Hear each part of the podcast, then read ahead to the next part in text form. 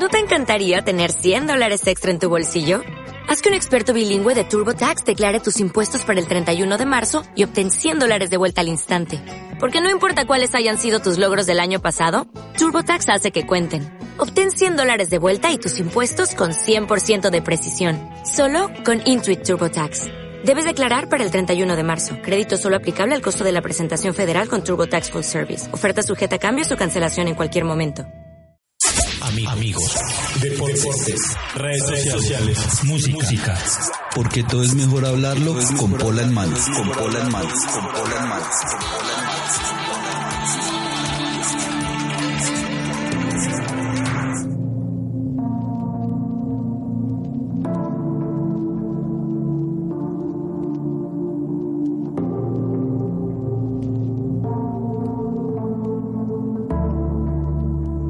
Amigos, sean todos bienvenidos a este nuevo podcast de Con Pola en Mano.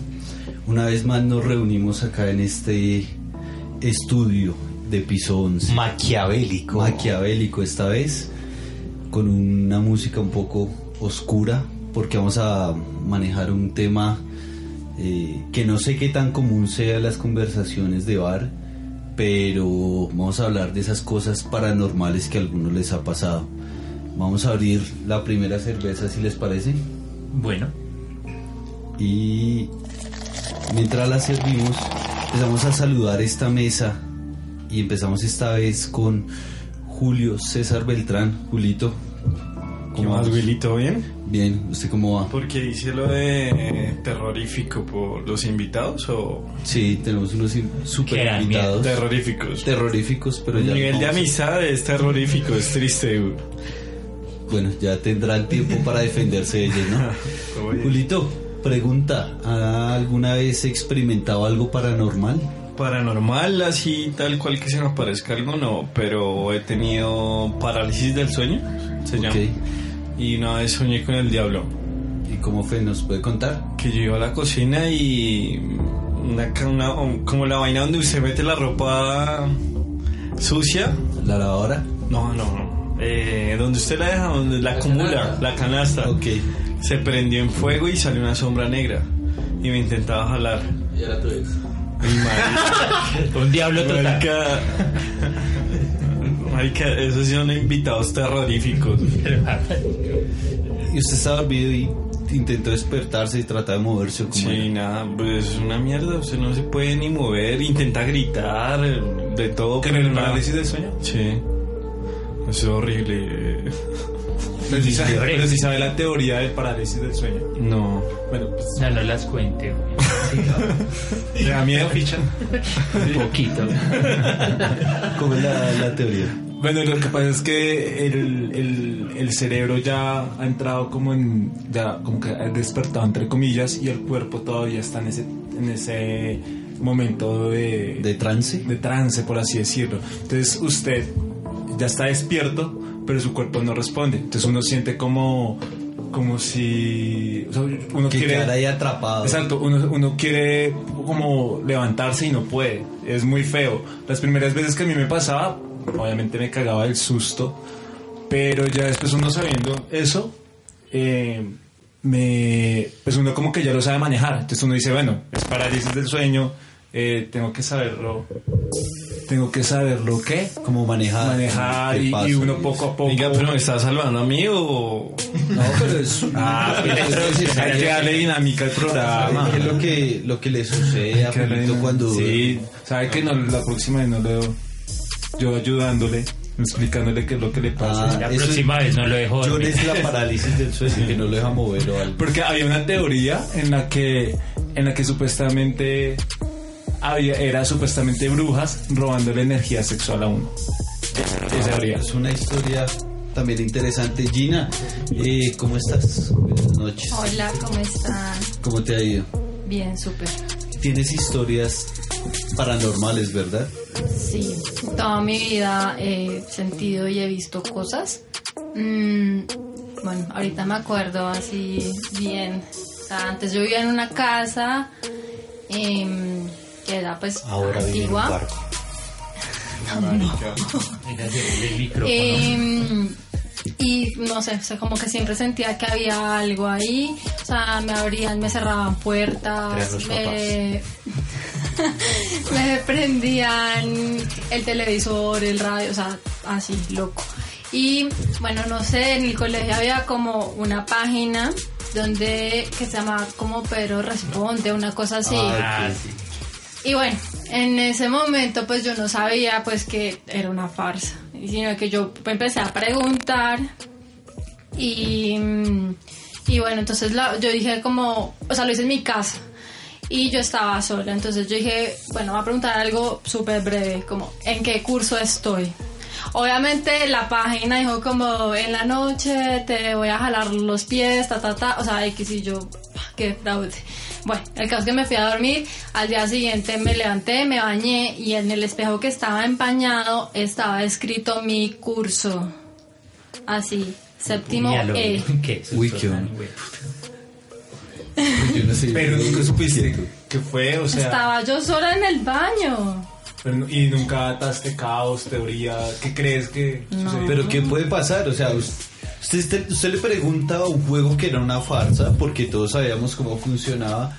Le hace una pregunta porque estaba sola. Estaba sola. Luego entra al baño y en el espejo. Sí, o sea, me bañé y pues quedó empañado. Y, y ahí cuando salí de la ducha estaba escrito mi curso. ¿Qué hiciste en ese momento? No, pues yo cagaba del susto, pero yo decía, donde le diga a mis papás, me matan, pues porque yo qué hago jugando eso. Y ya, no, pues me tocó bañarme con la puerta abierta durante como un mes. Pues está Sí, fuerte. sí, está bien fuerte. Ya, Ya no sé ni qué decir. ¿Alguna otra experiencia que has tenido? Sí, pues es que, ¿Y por qué no las guarda para ahorita, demás. Bueno, sí, vamos a bueno, seguir está bien, está bien. John Álvaro Clavijo, ¿cómo vamos? Bien, bien, ya me había metido ahí en el programa, pero bueno, no importa. Ah, bueno, sigamos. Eh, Constantinos, ¿qué va? John, usted también tiene una historia, historia ¿no? Sí, Partir. eh, bueno, normalmente yo siempre tengo un sueño, antes de empezar la historia, es como siempre tengo un sueño muy pesado, que no tengo hace como dos años, pero lo tuve durante cinco, que era, eh, yo iba en un avión y en un momento a otro, después, o sea, iba en el avión, pero de un momento a otro ya no estaba en el avión, estaba en otro lugar viendo el avión y siempre vi caer el avión.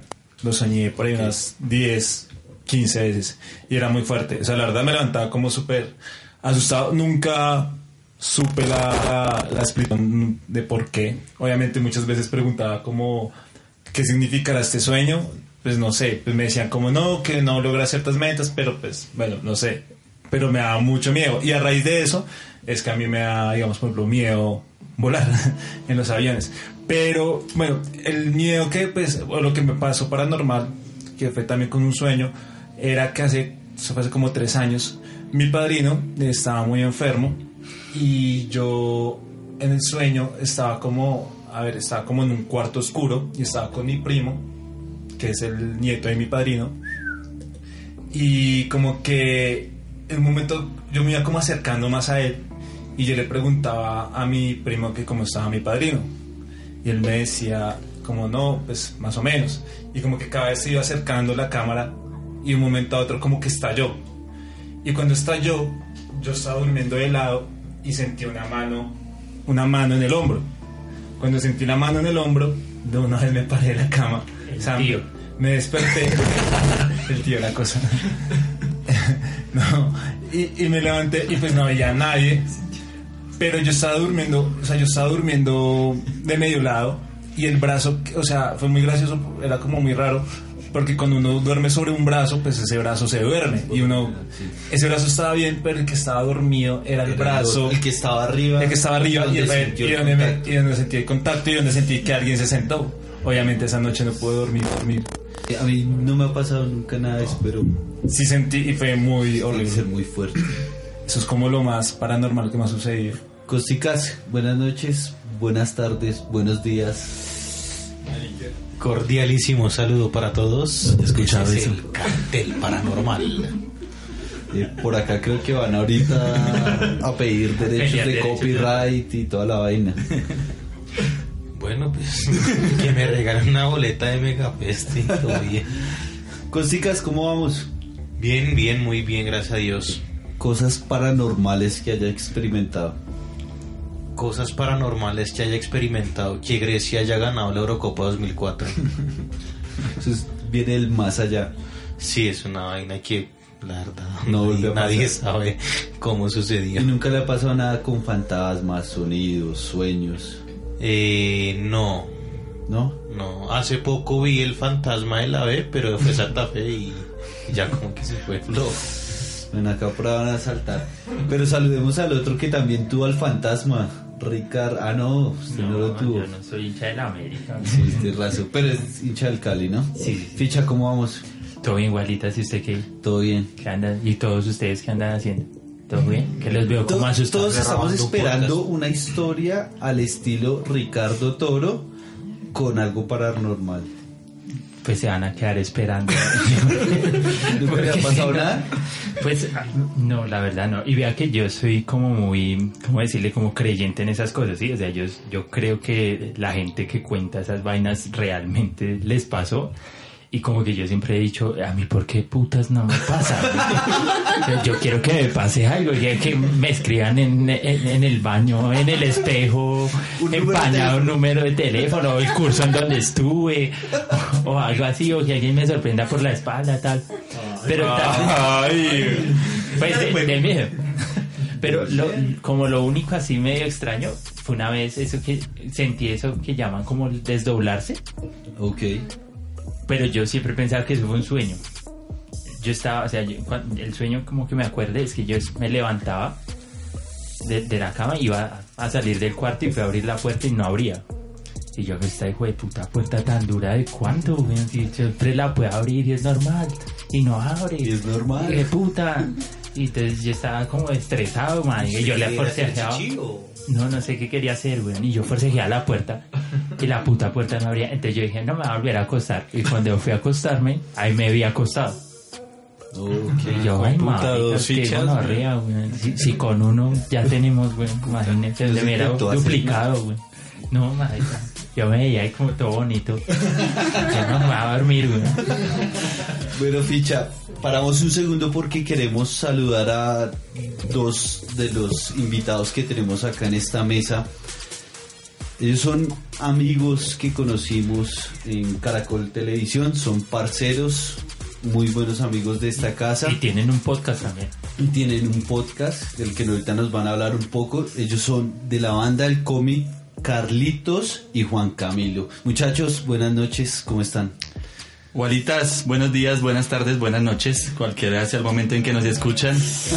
Eh, ¿Me van a demandar a mí? Ya me asustaste. No mentiras. No, eh, muy contento de estar acá. Los he escuchado como un par de veces. Me reía montones con el capítulo de los amores. Eh, de verdad estaba sacando a mi perro y en la calle era como vos riéndome. Y nada, contento de estar acá con Pola en mano. Me encanta que estén haciendo podcast. Lo único malo es que creo que soy el peor invitado para este programa porque no me ha pasado nada. Nunca me acuerdo de lo que sueño. Así que estamos complicados ahí. No, no se preocupe, a mí tampoco me ha pasado nada y creo que a muchos... Pero ¿sabe qué puede contar? Ficha tampoco. Sí, no, es- es que casi todos los que estamos acá trabajamos en canales de televisión Ah, sí, nacional. sí, sí. Y siempre hay una historia de que hay un fantasma en algún lado. En el quinto piso, ¿no? De un estudio. Decía, del cuarto piso donde graban la voz. La historia del paisa. Sí, no, allá en Caracol hay muchas historias, historias en que asustan a medianoche, pero Pero nunca- a mí nunca me pasó y, nada. Y una vez se grabó una vieja que esa nota incluso salió en la red. No, pero creo que eso era una producción de una película o algo así. Eh, póngame, Sí, sí, sí. póngame ahí. Pero bueno, saludemos Sí. a... Ah, sí, eh, esto va para ti, Constantinos. Eh, Juan Camilo, ¿cómo vamos? Hola, hola muchachos, gracias por la invitación. Eh, decirles que soy su fan. Me siento al lado de mis ídolos. Me, me río, me río, me río con todos los programas, los he escuchado todos. Eh, como dijo Carlos, me gusta que más personas vayan entrando a este mundo del podcast.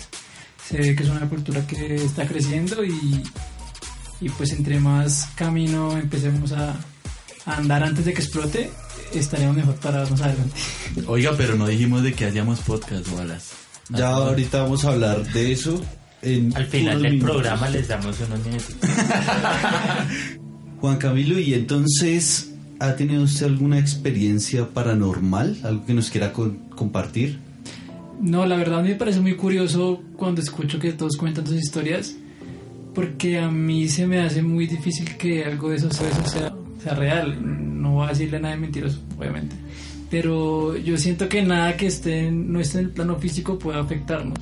Entonces yo creo que lo que la gente dice que le pasa es más porque cree o siente o quiere O se probablemente sugestiona. exacto que le pasa pero para mí realmente es muy muy difícil sí obviamente hemos tenido todos tal vez lo de la parálisis del sueño pero pues es el primer susto y después uno investiga y se da cuenta que no pero no yo creo que más bien es en la cabecita de cada uno que, que sueña Bueno, pues les cuento, mientras abrimos la segunda cerveza, que compartí una publicación en, Facebook y varios amigos me enviaron audios con cosas que les han sucedido paranormales. Como dice Juan Camilo, ya depende de cada uno si quiere creer o, o no en esto. Voy a empezar con la primera historia. Esta historia la manda un amigo llamado Jaime Rodríguez. Él en este momento vive desde... El palo. Ya me voy emputando, ya me voy emputando, güey. Él en este momento vive, vive en Argentina y pues nada, nos manda la siguiente historia. Espero que la escuche con atención y ahorita al final del audio me dicen qué piensan. Resulta, pasa y acontece que para el- la fecha más o menos en el 2014 estaba yo eh, en Colombia, en la finca de mis abuelos, en la mesa. Eh, estábamos de vacaciones con toda mi familia y bueno, eh, de un momento a otro pues todos se fueron a dormir y yo me quedé con mi novia eh, en la hamaca recostados y bueno vi que, que estaba haciendo un, o sea que el cielo estaba despejado y que había muchas, muchas, muchas estrellas pero había una de esas estrellas que estaba alumbrando mucho, que estaba, era grande y estaba más cerca. Entonces pues uno eh, todo romántico le dice, le digo a mi novia, mira, te, regalo esa estrella. Y me dice ella, eh, eh, mira, mira cómo se está moviendo la estrella. De un momento a otro veo que la estrella se estaba moviendo en zigzag. Eh, rápidamente, pero rápido, o sea, ya de, inmediatamente eh, no era un helicóptero, no era un avión, en esa época no habían los drones, no era nada de esas cosas. Pasó por debajo de nosotros así rápido, se acercó hacia mí. Y era grande, grande, grande, no sé cómo, no sé cómo explicarte, era, era dimensionalmente grande, era redondo. Y por debajo tenía unas luces que alumbraban en forma como de, de, de cruz. Y era, alumbraba amarillo. Y entonces pasó, pasó, se acercó un poco, salió una luz azul volvió y se guardó y se movió rápidamente hacia una, hacia una montaña. Volvió hacia esa misma luz y yo vi que algo estaba subiendo por la, por la luz.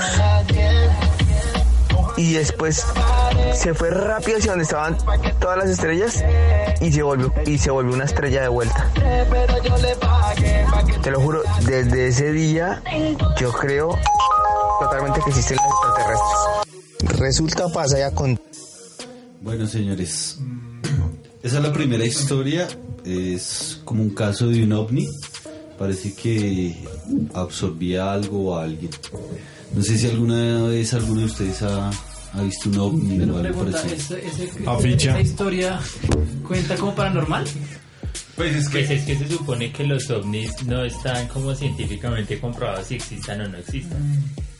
Pues yo creería también, pues, porque es algo, o sea, que no es normal, no es cotidiano, Sí, ¿no? claro. Y, y, pues creo que dices lo que dice Juan Camilo de eh, cada quien cree lo que, que quiera Lo que creer. quiera creer. Entonces yo creo que también pasa lo mismo con los ovnis y pues puede clasificar, pues no sé si paranormal, pero sí puede clasificar algo que a mucha gente le da temor.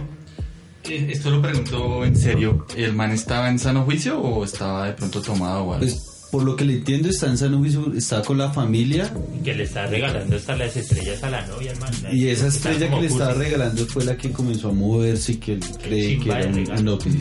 O sea, se fue y no. todo. Es que yo creo que eso también le ha pasado a más gente. Por ejemplo, primero hay que saludar a Jaime, decirle que muy chimba que escucha- escuchando a Nati Natasha. Y segundo, por ejemplo, de pronto acá que está Carlos aprovechando la oportunidad de que él está, él, él de pronto nos podía compartir también una historia que quizás le pasó hoy, pero tal vez no recuerda. Y, y, es, y es que él también veía la estrella muy cerca y llegó el ovni de Danois Vanguero en el 89 y la absorbió y la absorbió cállelo, güey. Pero nos dejó mamando a todos. Marica, yo pensé que era en serio. si la gente pudiera ver la cara que está haciendo Carlos al principio, pero ¿qué me pasó, marica? Yo qué hice, ¿Qué- se me olvidó, güey. Bueno, señores, tengo una segunda historia. Eh, es de un amigo que lo conocí en el colegio y, pues, sin dar tanto rodeo, esta es la historia de Freddy Prada. Freddy Prada. Bueno, parcero, vea, esta es mi historia paranormal.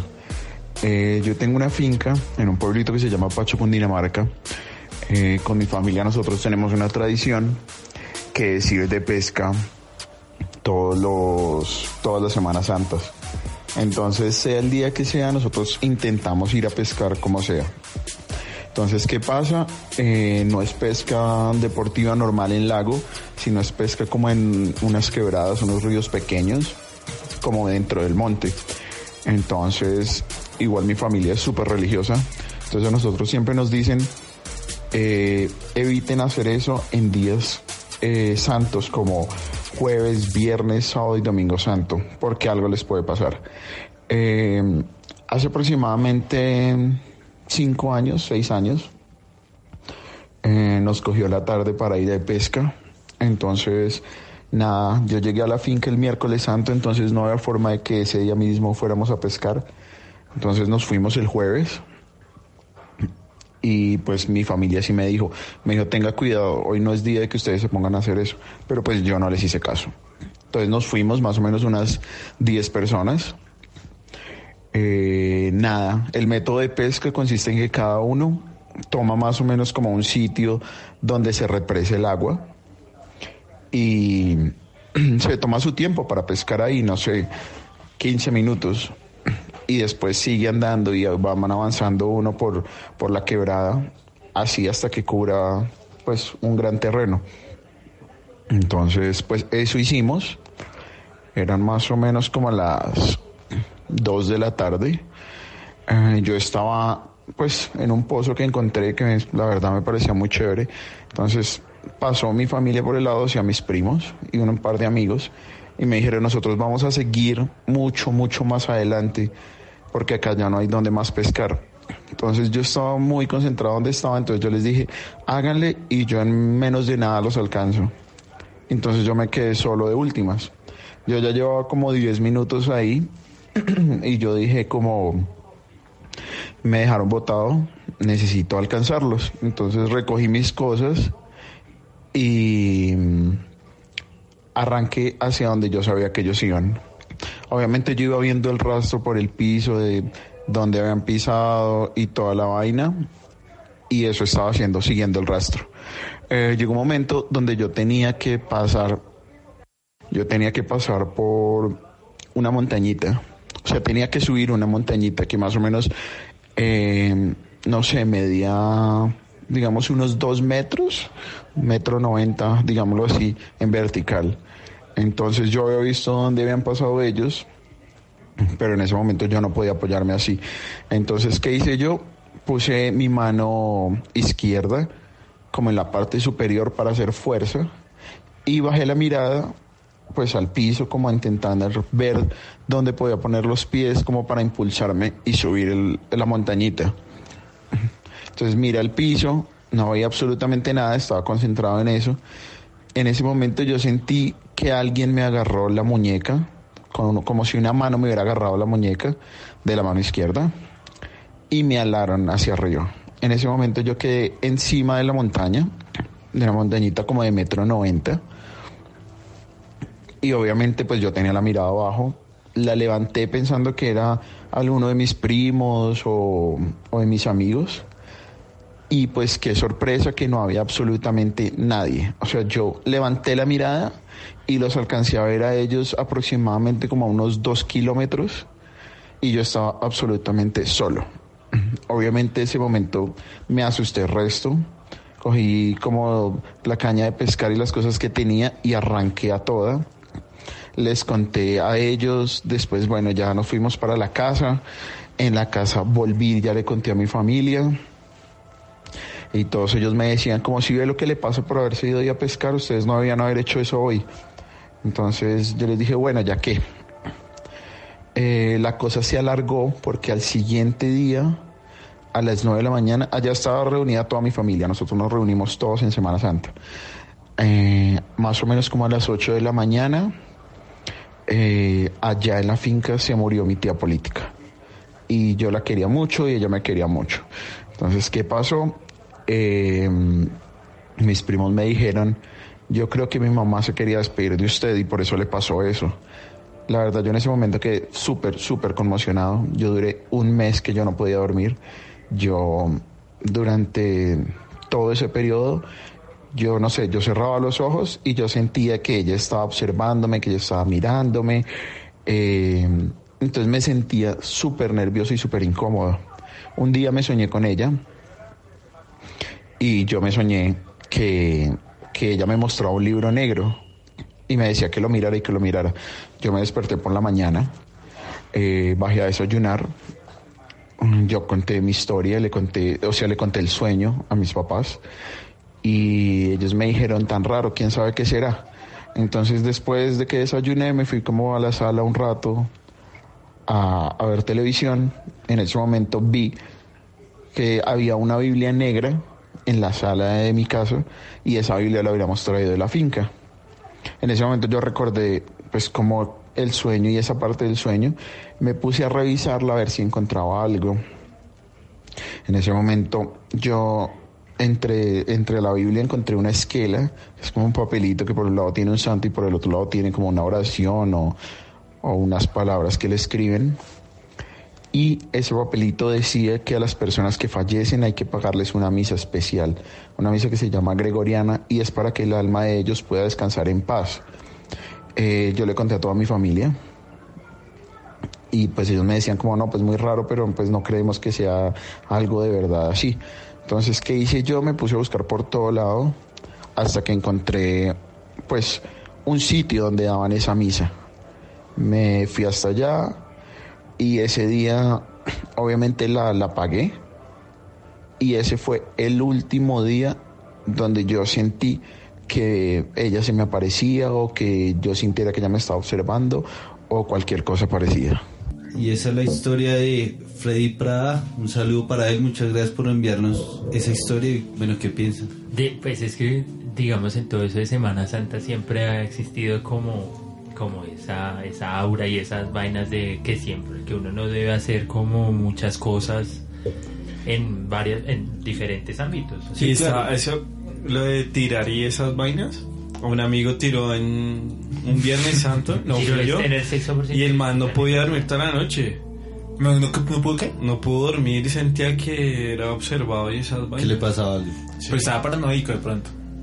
También Sí, puede pues, ser. es, es que también puede funcionar así, ¿no? Si- Sí, sigamos porque claramente que el niño le sale enfermo. O sea, ¿Se lo hicieron en Semana Santa? ¿Usted nació en diciembre?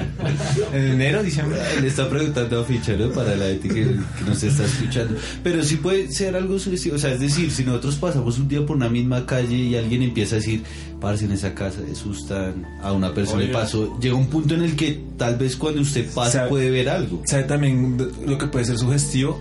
Donde uno sabe un lugar donde se haya suicidado una persona o haya hay una matanza, algo. Es, es cosas sí. Así como empiezan muchas de las películas de terror, Exacto. ¿no? Que, que es un edificio. Hay, un, hay una serie que era muy buena, la pasaban en Señal Colombia, la quitaron porque era terror psicológico. Es de un director que se llama Lars von Trier y la película, la serie se llama El Reino. Y contar la historia de un hospital que fue construido en un lugar donde pasa como un riachuelo y las madres eh, lavaban la ropa y una matanza. Mire que donde pues yo tuve la oportunidad de vivir en Argentina y allá conocí el, el ex ESMA. El ex ESMA era la escuela naval de los militares eh, durante pues muchos años y allá torturaron y mataron a mucha gente eh, en la dictadura militar de los, a final de los años 70. Y cuando uno va allá, uno siente, porque pues permanece, la arquitectura permanece igual, eh, hicieron como un campo de pues recordar a la gente, hay imágenes de las personas que desaparecieron. Y cuando uno va allá, uno siente el, un ambiente muy peso. Dicen que cuando uno va a Auschwitz también Ah, sí, siente una aura, Claro, algo sí. extraña, alguna cosa. Pero lo que yo quería notar, aunque yo no creo en eso, cómo termina la historia de nuestro amigo Freddy Prada eh, con su finca en Pacho, Cundinamarca. Eh, sería chévere que tuviera una finca en Prado, porque Prada va para Prado. Ah, se está es pasando. No, no, no, pero no, no, para no, Oiga, es- oiga, pero no, es en para- serio que tengo, te- tengo algo que contar. Yo Oiga, pero si tiempo- se ha dado cuenta de algo que acá en Colombia las- la mayoría de historias como paranormales o se asustan son en pueblos. Siempre Sí, es claro. como el pueblo donde se asusta, donde hay Sí, sí, brujas. hay historias, pero, Pero, pero es que no, hay pero- mucho de tradición oral, ¿no? Que, que es Pero la chévere. crianza de la llorona. La Llorona. Que tiene gran parte, obviamente, No, de pero por tradición ejemplo, oral. sí, dice mucha gente que en el llano, por ejemplo, es casos de brujas y todo eso. Por ejemplo, mi hermana. ah, en Tolima. Por ejemplo, a mi hermana le pasó cuando fue al Tairona. eh, estaban caminando por ahí y de un momento a otro ella, pues como que vio la mirada y había una viejita sentada en una roca. Ella volteó, le dio, le dijo al gozo. Cuando volvió a mirar, ya no estaba la viejita. O sea, o sea. Y nosotros cuando fuimos un viaje a, Minca, ahí en Santa Marta, en un hostel donde se llama La Loma. Ah, sí, usted se fue para otro lado. Eh, que fuimos con Julio ese día, con muchos más amigos. Y, el, y en ese, en ese hostel- amigos. Uy, sí. y en ese hostel había fotos pues, de la gente y una foto de la llorona. Y era real, weón. O sea, era increíble. O sea, a mí me dio miedo ver esa foto. Entonces, lo que dice Carlitos es tradición oral. Pero también conectando con eso para no ir muy lejos en el Ecus donde murió Juliana, pues ese edificio nadie quiere, pues nadie quiere estar ahí. y esa se bajó muchísimo la propiedad y todo porque quién va a querer vivir Pero- donde mataron a la niña. Pero Juliana ahí murió ahí o llegó. No, pero ella la- ella chiste. murió ahí. no, la niña llegó viva al edificio. Ah, sí. Sí. Bueno, no voy a mamar gallo, no voy a hacer chistes míos, pero sí, en serio, con lo que termina la historia, no, repito, no creo en eso, pero sí hay mucha gente que dice que cuando una persona cercana a uno se va, eh, hay razones, hay cosas que uno siente que todavía están y el tema de la, religión sí ha ayudado, o sea, eso de la misa, de que él sí fue a la misa y desde ahí ya se despidió, ya no la volvió a sentir, no volvió Pues, a, más a ver nada. las armas en pena, ¿no? Y, y, y pues son muchos los que Como dicen, Freddy decía que quería despedirse. seguramente. O Por esas recoger, o recoger los pasos también dicen. Pero los muertos recogen los pasos. Entonces, por donde estuvo eh, en sus últimos días. Vea, pues. Pero bueno, continuando un poco con lo de los pueblos y las historias que hay, tengo una historia que llega desde Coelho. Coelho es un pueblo cerca a Girardot. No sé si lo han escuchado hablar. A Pablo Coelho. Marica, Es como con en Sabi Tolima. está. Juan Camilo lo aceptaron por allá. Es en Tolima. Es en Tolima, sí. Entonces esta historia nos llega desde Coelho, nos la envía Kelly Montealegre. Pues una vez yo estaba en mi pieza, estaba acostada, cuando yo sentí como un frío, sentí que alguien estaba pues ahí conmigo, que me hablaba, pero pues yo no le entendía lo que me decía. Yo estaba súper asus- asustada cuando yo llamé a mi mamá y pues ella entró, entonces yo le dije a ella que pues que yo sentía algo, que sentía otra vez como si fuera el espíritu. Entonces yo le, o sea, me dio en ese momento y cuando ella se, ah, yo le dije mírelo, mírelo, mírelo, entonces ellos me decían a, ¿a dónde está, yo les decía mírelo. Entonces mi mamá se paró al, se paró en la puerta de la pieza y lo vi detrás de ella. Eh, a veces, a veces lo veo un señor bajito, gordito, o a veces es un señor alto y le brillan los ojos. Entonces ese yo lo vi, a él le brillaban los ojos y yo le decía a mi mamá que se corriera porque él me hacía señas, o sea, como sí, que como si la fuera a matar, me hacía señas. Entonces yo estaba súper asustada y ese día mi hermano, bueno, comenzó a rezarme, eh, cogió la Biblia y eso. Cuando al lado, al lado de la ventana, o sea, las ventanas estaban cerradas y la cortina se corrió. Entonces, cuando la cortina se corrió, yo lo vi también en el, en la ventana, en el espejo. Lo vi. Eh, otra vez, ese mismo día, bueno, se me pasó y al rato volví lo vi. Yo fui, me, cuando se me, me pasa eso, me da mucha sed, demasiada sed. Yo- Mejor dicho, yo pido mucha agua. Eh, ese día fui, me llegué al lavadero, cuando volví otra vez y lo vi. La otra vez yo estaba acostada, estaba acostada también en la cama, cuando yo vi que me tocaron los pies y cuando yo me desperté y miré hacia la ventana, estaba parado, estaba todo de blanco y salió corriendo. Yo me asusté y pues llamé otra vez a, a mis hermanos y salimos y, y él estaba otra vez y me convidaba y me convidaba, o sea, yo era la única que lo veía y me convidaba y pues ellos no me dejaban ir. Y pues varias veces lo he visto, muchas veces lo he visto.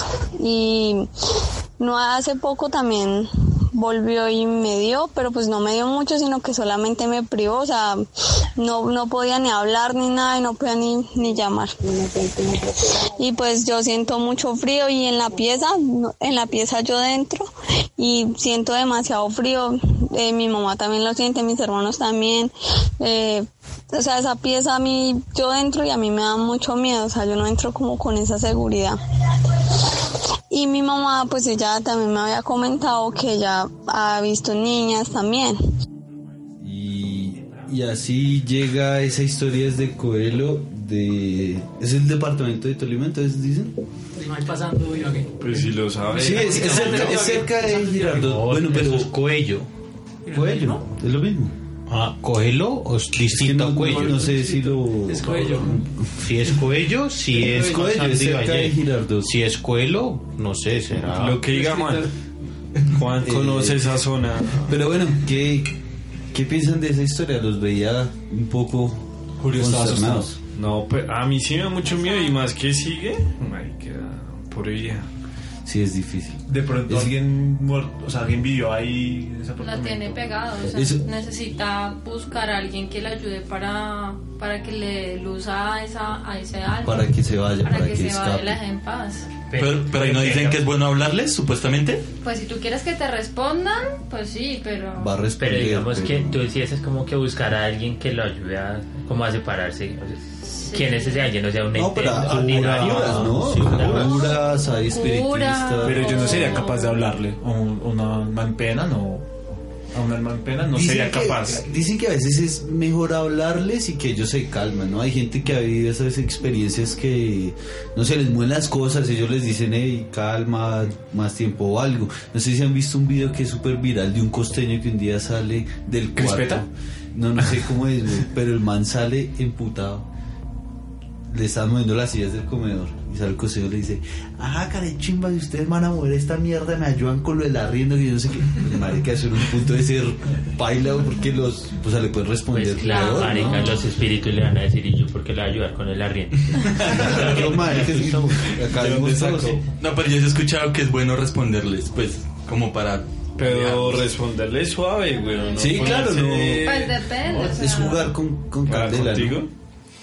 Bueno, una pregunta rápida. ¿Alguno de ustedes alguna vez ha jugado con la tabla Ouija? No. No. No, pero alguna vez en el colegio hicimos el intento haciendo la tabla Ouija a lo mal quedó. hecho. Ok. Hicimos como una, en una hoja de cuaderno, calcamos la tabla Ouija, tal cual. Y utilizamos una moneda de 200, ven. dijimos que 200, porque pues madre era más grande. Y pues, pues, entre más chicos dijimos, no, pues de pronto cazamos espíritus más duros. Y lo intentamos, lo intentamos, pero pues de pronto también como la, o porque lo hayamos hecho en una hoja de cuaderno andaluz, o porque no, no supiéramos hacerlo, Pero no, nunca pasó nada, o sea, como que jodíamos ahí y asustábamos de que se movía y eso, pero nunca Pero realmente nada, serio. Mejor. A- a- había otro que era con unas tijeras, ¿no? Ah, sí, el de poner las Con tijeras en un cuaderno. cuaderno argollado. Supuestamente, eh, usted ponía las tijeras y tenía, pero no era cualquier tijera. Usted se pillaba esas tijeras que venden en el kit Las- del corta uñas, que son Ah, las que, que se se doblan. doblar. Es con esas, porque usted la tiene que doblar, tener las tijeritas dobladas. Y las dos personas que se querían comunicar como con el espíritu tenían que poner eh, cada uno el dedo índice sobre las tijeras, dejarlas enterradas en el argollado del cuaderno y si se movía para la derecha le respondía como que sí y si se movía a la izquierda no. Y las preguntas pues obviamente eran como de ese índole de sí o no. Pues. y también había uno con monedas ¿Cómo era el de las monedas? se llegaba y tenía eh, no, las monedas tenían que ser como del mismo valor y tenía tres monedas. Entonces se decía bueno espíritu si estás acá manifiéstanos la manera positiva en que te vas a representar y se las tiraba y bueno si caían no sé las tres en cara ese cuando usted volvía a preguntar y le volvía a caer así era que le decía que sí. Si se volvía a lanzar y le caía no sé una cruz y dos caras entonces era el no y así usted le daba como las formas de las respuestas y ya después de tener las respuestas lanza empieza a hacer preguntas y de acuerdo a lo que le salieran las monedas las caras de las monedas así mismo eran las respuestas. Saludamos a la gente que en este momento nos ve a través de Facebook Live en nuestro fanpage de Compola en Mano. Eh, para que empiecen a ponerle cara a esas voces que los acompañan Este es ficha. cada semana. Este. Mucho gusto. La persona que está acá a mi lado, ficha clave, espero yo con un poquito el micrófono. Ficha, salude por favor a cámara que es una de las personas, de las estrellas de este, de este programa. Salude, ficha. y pues buenas a todos los que nos estén viendo Eh, sí pues soy yo la persona de las historias que tanto hablan todos que tanto les gusta a la gente. Bueno, para cerrar este es- último segmento del programa, eh, Gina, que fue la persona que nos dejó con la primera historia, nos dejó asombrados. Eh, Gina, ¿quieres contarnos una, compartir otra historia con nosotros, cierto? Eh, sí. Bueno, eh, yo estaba en mi casa sola. Em, pues ya me iba a dormir, entonces dejé como prendido el televisor. Estaban las noticias. Entonces pues ya estaba quedando dormida, estaba en ese momento en que uno está como medio despierto, medio dormido. Y bueno, después como que como que yo volteé a mirar a mi lado derecho y vi una señora sentada al lado mío. Yo estaba sola. Y la vieja estaba mirando las noticias. Pero la vieja se veía muy miedosa, o sea, era, era muy rara, era muy miedosa.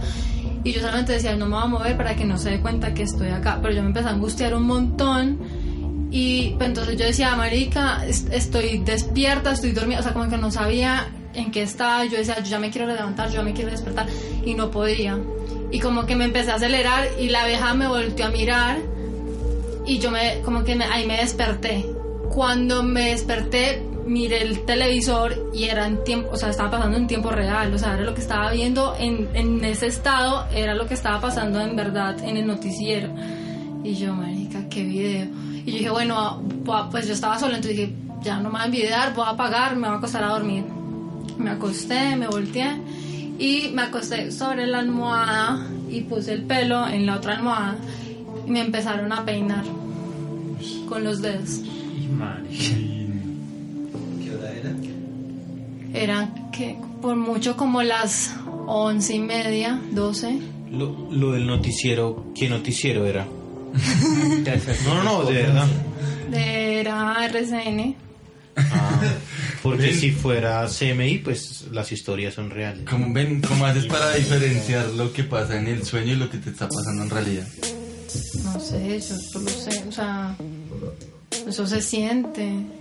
O sea, lo de la peinada fue Real, o sea, estaba totalmente despierta. Yo dije, "Buah, apagué el televisor, apagué las luces, me acosté. pero no subiste la mirada como a ver quién estaba pues, peinándote o eso No, yo que iba a mirar eso. La Julia. pero, pero, pero días antes no te había pasado algo raro, no sé, algo, o algo, no sé, tenías problemas. No, nada, nada. No, No, nada, o sea, fue Sí. de la nada. fue de la nada. ¿Cuánto, ¿Cuánto tiempo llevas con, con esto? O sea, parece que te ha pasado. Eh, te ha No. pasado varias veces. Me ha pasado, o sea, desde que tengo uso de razón me pasa. ¿Qué otra cosa te ha pasado? Mm, he visto personas también, o sea, he visto gente, mm, me han jalado el pelo, me han soplado en el oído, me han hablado, no, o sea, me han pasado resto de cosas, la verdad. ¿Y alguna vez has buscado como de pronto una solución o alguna alguien, alguna persona que te ayude con eso? Sí, toma tequila. Olvida. No, pues obviamente cuando yo estaba más chiquita vivía asustada todo el tiempo y como que no lo podía controlar. Y fui a muchas partes, a muchos, y fui a padres, a, a viejas que trabajan la energía, o sea, de todo. Hasta que llegué a donde una vieja como que era como canalizadora de ángeles. Y la vieja me ayudó, o sea, como que me dijo, pues, o sea, eso nunca se te va a quitar, o sea, tú naciste con eso. Ella dice, pues, que es un don, que yo po- podría ser una medium, pero pues eso a mí sí me da miedo porque es hablar con muertos y ahí sí no me meto. Pero entonces ya me dijo que tenía que aprender a vivir con eso, a controlarlo, que así como podía sentir y ver cosas malucas, también podía ver y sentir cosas bien. Entonces ya ahorita, o sea, estoy tranquila. Obviamente hay veces que sí me asusto mal, pero pues no sé, o sea, es como mi mamá. Mi mamá me dice, como ya has vuelto a sentir cosas. Yo le digo, mami, yo siento cosas todos los días. O sea, sino que ya es normal. O sea, ya para mí es normal. ¿Cuándo fue la última vez que te pasó algo así? ¿Algo extremo? Sí. Mm, Marica, ¿saben qué hablan de mí, qué? No, con Julio lo extremo, ¿no? como hace dos fines de semana. ¿Qué te pasó? Conoció a Julio. No, de hecho estaba acá en esta casa. ¡Ah, no! Me voy, qué pena. Bueno, En esta, noche, esta noche dormimos los en esta, Ah, no, dormimos los pero bueno, Está libre en esta casa vive, eh, que es donde grabamos, en esta casa vive el señor Julio Beltrán, Constantinos Papa Elías y Leonardo Barclay. Y el fantasma. Y acá, y aparentemente un fantasma. Ven, pero ven, ¿qué, sentiste? A mí me pasó? interesa saber qué, ¿Qué pasó? sentiste, todo la verdad. Curioso. Uy, qué gonorrea. Pero se acuerda, venga, un momento, ¿se acuerda que usted hace tres meses me dijo que había sentido algo raro como durante una semana? Ah, pero era cocina. Panchito que hacía ruido en la cocina. No, pero no era la- pero fue más allá de la nevera. ¿Se acuerda que usted sintió...? ¿Estás de acuerdo? Bueno, bueno, Gina, Gina, cuéntanos. Cuéntanos qué, qué pasó en esta casa. No, o sea, yo no había sentido nada, o sea, yo llegué acá y ¿No no, había sentí sentido nada nada. en esta casa? Cuente, cuenten. Y yo estaba, estábamos en el cuarto de Julio y la puerta estaba cerrada. Marica, yo sentí que alguien entró. Era una vieja. Habló. No sé qué dijo porque no le entendí, pero habló. O sea, Habló. Ah, es que que Constantino una se vieja entra disfraza, al ¿no? cuarto de Julio es normal, ¿no? Pero no. Sí, toma Luma. habló. Habló. No entendiste. No entendí qué dijo. Y lo peor de todo es que yo le dije a Julio como... ¿Quién es esa vieja? Pero tú, tú crees que, o sea, habló como en español, en otro No, estaba ¿O hablando, en, no- estaba hablando en griego. español, pero no, o sea, no le alcancé no a entender. a entender? O sea, porque habló pasito. ¿Y te, volvió, te ha vuelto a pasar acá? No. No será una ex de Julio que está acá en Argentina. Pues yo no sé, pero pues hay que revisar Vale, eso. sí, Julito. cagó el susto. ¿Y a usted qué le pasó? Pero me- hace- ocho días. No, ¿hace cuándo fue? Eso fue como en serio hace dos fines de semana. Es que lo de la nevera es algo de, más sugestivo, porque es que había un sonido ahí, pero eh, tenía razón. Era el ser, motor güey. de la nevera. No, lo pero es que sí, pero es que es sugestivo, porque nosotros, marica, ¿qué es lo que suena? Y nos empezamos a envidiar y preciso esos días, como hubo varios días que tuve varias pesadillas y lo relacionábamos con eso. Bien. Hasta Usted cállese que ni tiene nevera, weón. Consta hasta le puso nombre a, la nevera. O sea, no, fuera de chiste, yo no es que me las dé valiente. Eh, hay muchas cosas en las que no creo, pero, pero pues esa vaina no es que me tenga tan indiferente. Lo que pasa es que pues prefiero como ver las cosas con un poquito humor para uno quitarle ciertas importancias y que uno no se quede, que la cabeza de uno quede ahí metida para envidiarse uno y crearse problemas pues que le afecten el sueño o cualquier cosa que uno esté solo en algún momento entonces pues pues yo le meto pues algún chiste malo al, al, cuento pero pero pues de que hay algo debe haber algo que le ha pasado algo? Ahorita hablamos. Personalmente no, pero ahorita escuchando las historias de, de los invitados, que pues reiterar muchísimas gracias por compartir esas historias. Em, recordé que en Armero, donde antes existía el pueblo de Armero, que hoy en día es un bosque prácticamente y un poquito más allá existe el nuevo pueblo que se llama Armero Guayabal. Dicen eh, que cuando uno va pasando de noche por, por, por Armero, que ahora, eh, repito, es como un bosquecito, hay árboles y hay pasto y todas esas cosas donde antes eran las casas y toda la vaina, uno ve gente como sombras caminando por el bosque. Incluso en el día hay mucha gente eh, que son de digamos de acá de Bogotá y van y dicen, no, es que mis abuelos vivían en Armero. Entonces llegan y allá hay gente que se sabe muy bien qué casa era acá, qué casa era allá. Entonces, incluso niños que pues les han contado los papás y cuentan, bueno, ¿usted de quién es? No, yo soy de Romero, de Romero, ¿cómo es su segundo apellido, Wallace? Romero, Romero Porras. Ah, sí, el señor Romero Porras vivía acá, acá era la casa de Romero. Entonces, pues decían, ah, bueno, acá era la casa de mi abuelo. En el día, pues hacen esos tours. Pero dicen que en las noches uno ve como sombras caminando por, por, por ese bosquecito. Por eso muchas veces incluso camioneros o conductores de buses y de transporte en general, cuando van a pasar por ahí, papi, métale el acelerador a esa vaina y hagámosle porque acá asustan. Pero ustedes, por ejemplo, creen en esa tradición del Día de los Muertos como en México, que podría tener que ver un poco con lo que dice Costa de Armero.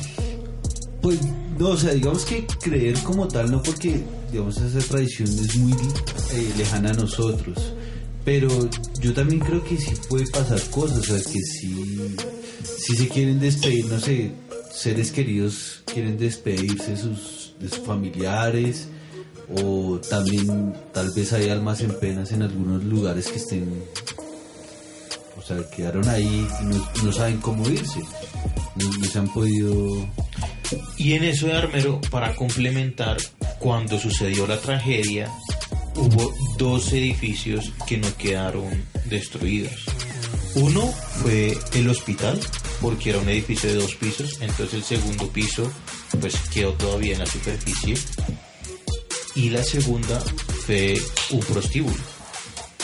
Y dicen que fue tanta la mala energía que le echó el cura al tema de la prostitución y el prostíbulo del pueblo que pues nadie se acercaba ahí, pero pues quedó parado. Mientras que todo lo demás, incluido obviamente la iglesia, pues obviamente chao. Pues son cositas ahí que uno dice, pues pucha, ¿y por qué no? Bueno, para finalizar, yo quiero eh, contarles una historia. Yo no sé si es verdad, no sé qué tan cierta sea. Cuando yo vivía en Castilla, eh, me contaron que un amigo le están haciendo brujería. Él cuando dormía, él sentía que se le, alguien se le sentaba o que le presionaban mucho el pecho. Eh, alguien le dijo, no, eso le están haciendo brujería para, pues para combatir eso, para mirar, échele sal a las patas de la cama. Mi amigo hizo eso, colocó la sal, eh, se acostó a dormir y al día siguiente él se levanta y él ve a una mujer al frente de la cama contando los granos de sal. para la gente que más o menos conoce el tema y, y eso pues a- dicen que las brujas llegan y cuentan dos granitos de sal. Yo no sé qué tan cierto sea esa historia, pero pues es, es la que me llegó a, Tremenda. a los. Pero él, él habló con la bruja. Él habló dijo- con la bruja y después, bueno, ahí Pero más ahí. le que- preguntó quién había hecho brujería y eso. O sea, y él le dijo que era una exnovia que había contratado. le que era una exnovia de él. Le dijo, ¿usted se acuerda de tal persona? No recuerdo el nombre. Sí, pues ella me contrató para hacerlo. fuerte eso. Bueno, señores, y con esa historia cerramos. Muchas gracias a la cómic. Vamos a poner Un- el letrerito del el podcast. letrerito del podcast. Eh, estaremos haciendo un especial con ellos. Bueno, ya lo- Nuestro letrero es escucharán. esto, la verdad. Eh, Carlitos, Juan Camilo, muchas gracias por estar acá. No, gracias a ustedes. Realmente habíamos querido haber venido antes. Eh, y pues bueno, recibimos con alegría la invitación. La esperábamos con ansias. Yo me perdí el de las películas. Invítenme No. cuando vuelvan a hablar algo así, series, películas. Lo volveremos cómics, a hacer. cosa. y bueno, a hacer señores, a un ustedes. cruce, un cruce, un crossover bien chévere. Ah, aguántese un crossover. Señores, a todos los que nos escuchan y nos quieren mandar alguna historia, contáctenos a, a través de nuestra fanpage en Facebook. Y a todos ustedes, muchachos, muchas gracias. Y nos vemos la próxima semana. ¿Te preocupas por tu familia? Entonces, ¿por qué darles solo huevos ordinarios cuando pueden disfrutar de lo mejor? Eggland's Best, los únicos huevos con ese delicioso sabor fresco de granja, además de la mejor nutrición, como 6 veces más vitamina D, 10 veces más vitamina E y 25% menos de grasa saturada que los huevos regulares, además de muchos otros nutrientes importantes. Así que, dales los mejores huevos. Eggland's Best, mejor sabor, mejor nutrición, mejores huevos.